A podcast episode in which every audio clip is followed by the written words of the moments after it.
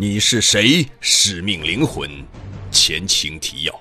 瓦西里在一位语言科学家的帮助下，成功模拟了黑客说话的声音，从根本上解决了情报泄露的危机。在礼堂中，乌姆与负责通讯的恐怖分子正在搜索关于核电站爆炸的相关新闻，可却发现网络中的相关报道少得可怜。在决定采取第二套行动方案，并叮嘱联络人盯紧黑客的行动之后，乌姆召开了一次小型碰头会。在一番试探之后。乌姆暂时排除了手下三人的嫌疑。在陈刚听到乌姆决定在四小时之内引爆核弹的决定后，几乎万念俱灰。现在只能继续向外传递情报，期待俄罗斯人能够拯救他们了。第二章三十二，切断网络。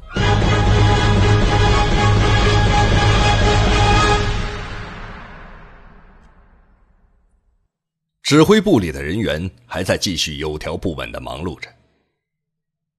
此时的俄罗斯总统柳京已经身处莫斯科郊外抗核打击的地下指挥所之中了。总统柳京重新出现在视频的画面中，不断与瓦西里交流着事件的进展情况。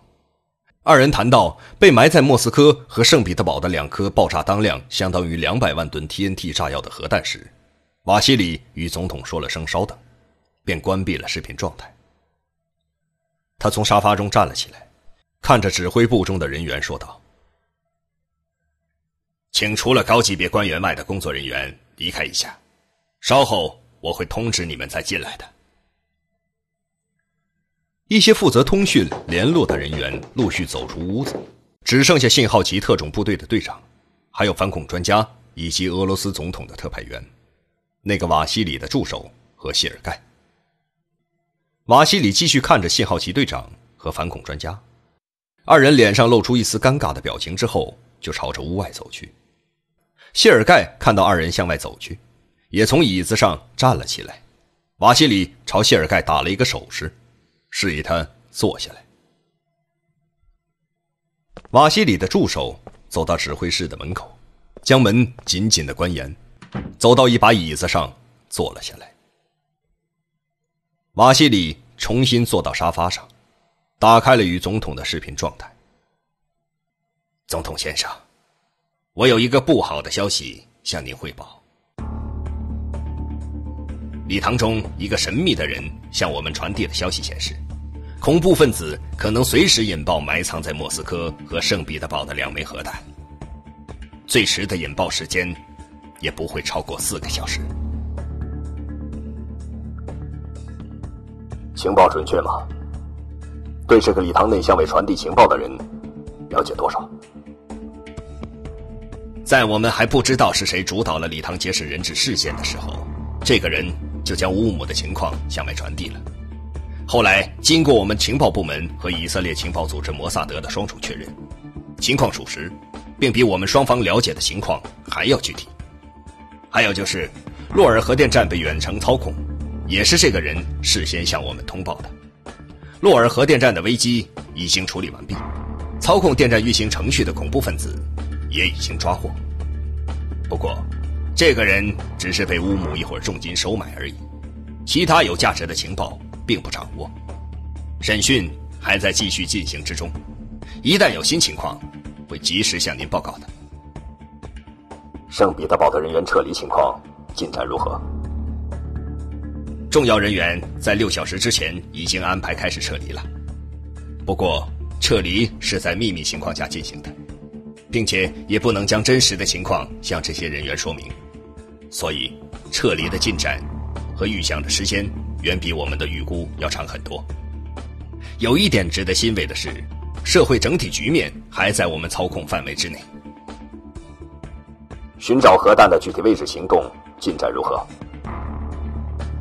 瓦西里听到总统问到这个关键问题，稍有些紧张，结结巴巴的回答：“哎，呃，这个，我们已经在几小时前组织所有能调动的人员，正进行全程秘密搜查。不过，现在还没有线索。”瓦西里说到这里，稍一停顿，接着。又向总统汇报道。礼堂内的乌姆在早晨的时候向我们要了一些食物和药品之后，并没有与我们接触，也没有提出他写在纸上的政治要求。还有一个情况，早晨的食物和药物是圣彼得堡市的警察局长谢尔盖亲自送进去的，在他送食品的时候，随身携带的一部对讲机被一名恐怖分子没收了。我们通过这部对讲机监听到礼堂内部的一些情况。这名恐怖分子一直将对讲机带在身上。不过，这名恐怖分子级别很低，并没有监听到其他有价值的情报。在一个小时之前。乌姆在礼堂中召集了三名恐怖分子，在礼堂舞台后面的屋子开了一个碰头会。会议的内容无法监听。谢尔盖是亲眼见过乌姆的人，其他情况请他向您汇报。谢尔盖听到这里，坐到与瓦西里并排的椅子上，开始向总统报告他了解的情况。总统先生，您好。我是圣彼得堡市警察局长谢尔盖，现在向您报告：远程操控洛尔核电站的人被我们捕获后，乌姆可能发现情况有些不对，曾经与这个程序操作员电话沟通过一次，然后就变得烦躁起来。他可能怀疑到我们采取行动了。你确定吗？有没有采取补救措施？呃，这只是我个人的判断。目前为止还没有得到事实认证。乌姆在礼堂中通过互联网与外界联系和了解情况，也可能是媒体并没有对洛尔核电站的事件进行报道，而引起乌姆怀疑的。我们的通讯和语言学家已经用科技手段将那个远程操控的人的声音解码完毕，以后的电话不再由那个协助乌姆的人接听了。接下来的审讯中，那小子也交代了与乌姆的联络暗号。乌姆与外界的通讯都说了些什么？乌姆与外界的通讯是以加密的形式传递的。我们目前正组织专家破译，还没有进展。我们准备立即屏蔽掉乌姆与外界通讯的渠道，并且我们已经做好了武装解救人质的一切准备工作，随时等待总统的命令。你们确定核弹安放的具体位置了吗？柳京问出这个问题后，指挥部中瓦西里·谢尔盖等人面面相觑，不知如何回答。刘京稍一停顿，就加强了语气，继续说道：“礼堂中数百人的生命，并不比莫斯科和圣彼得堡人民的生命更高贵。面对各国的压力，我来承担。既然我们目前所有的情报工作还不如在礼堂中那个神秘的人，那么……”就将所有的压力转嫁到他的身上。既然他可以知晓那么多内幕，他一定有办法引导我们找到埋藏核弹的地点。一旦解救了人质，这个人就不会再继续协助我们了，也不会再给我们提供情报了。你们听懂我的意思了吗？明白。遵照总统的指示。不管出于什么目的，在这么恰当的时间出现，礼堂中的那个神秘人物，就是我们解决这场危机的筹码。他不会无缘无故给我们发情报，也不会为了寻死才特意来到这里。同时，谢尔盖先生，我委托你对礼堂中那个神秘的人物追踪调查。核弹的引爆时间不能向任何人走漏消息。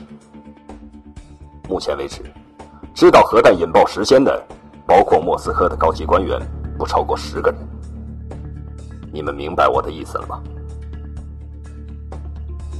总统先生，我判断这个向我们传递情报的人是一名外国人，他不懂俄语。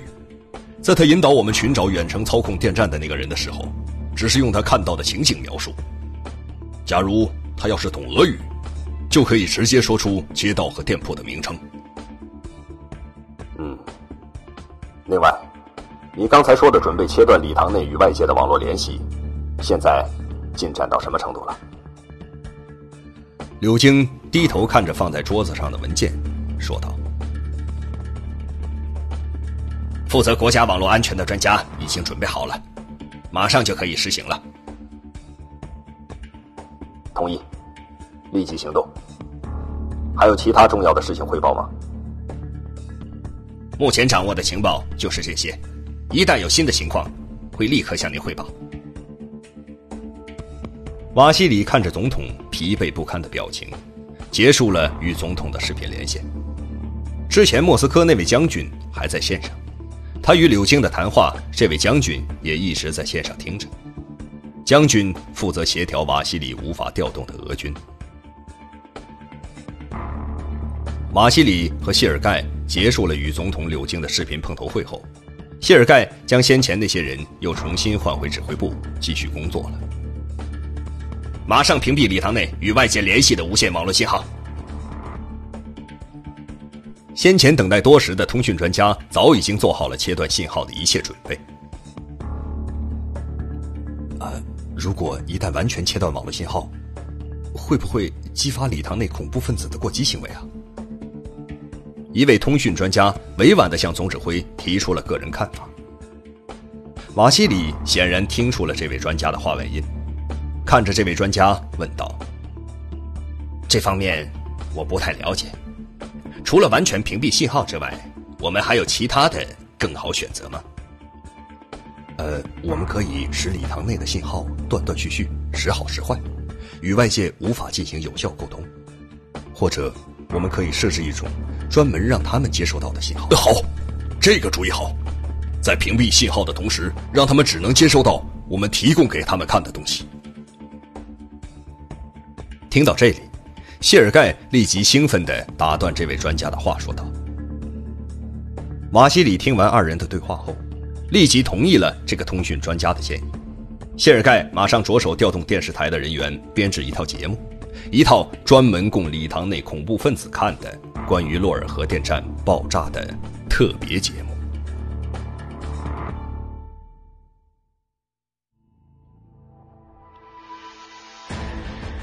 离奇失踪的货轮，那艘船到底是怎么失踪的？不可思议的力量，是我的时间变快了，还是他的时间变慢了？突如其来的变故，这座大礼堂。现在由我们接管了。不断传来的讯息，看来有人在里面给我们做内应。神秘人的身份到底是谁？灵狐，欢迎收听《你是谁？使命灵魂》第二章，作者王金，由徐淼播讲。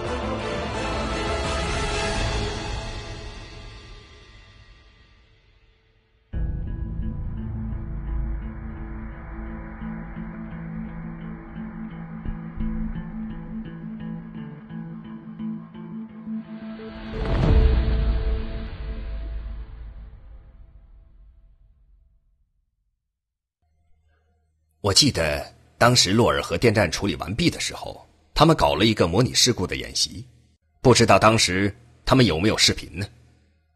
马西里突然想到阿尔法核电站小分队完成任务从电站撤离时看到的消防车，于是他立即联系阿尔法特种部队的队长金斯基，得知一名留守在电站内的队员在完成任务之后，无意中用手机拍了一段处理事故的视频。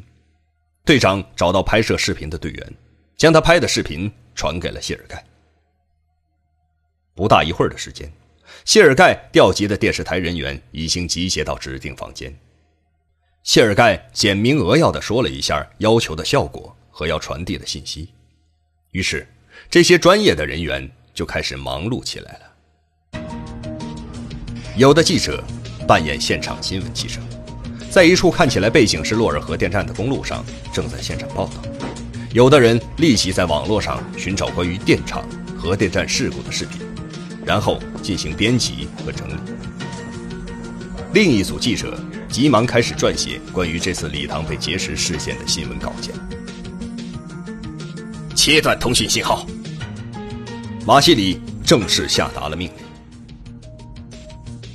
大约在屏蔽了网络信号十分钟后。放在一张桌子上的无线对讲机传出了呼叫信号。乌姆呼叫谢尔盖，听到请回答。对讲机中传出乌姆的呼叫声。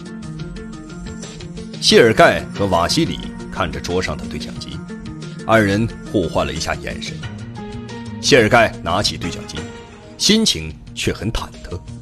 礼堂中那个神秘的人到底是谁呢？为什么他总是能在事态发展之前，事先预料到下一步会发生什么呢？我是谢尔盖，请讲。我要求你们在二十分钟之内恢复网络通讯，否则我就引爆核弹。乌姆在对讲机中口气坚定而又声调平稳的说着。另外，我要求立刻召开记者招待会，这些记者必须是国际上著名新闻媒体的记者，俄罗斯的媒体记者不能超过两名。不许记者携带任何拍摄工具，只能以新闻稿的形式报道，但可以录音。乌姆接着又说了以上这番话。呃，乌姆先生，我们现在也陷于通讯瘫痪状态，正在抢修。乌姆沉默了一会儿，说道：“给你一个小时，我要召开一个实名记者的发布会。”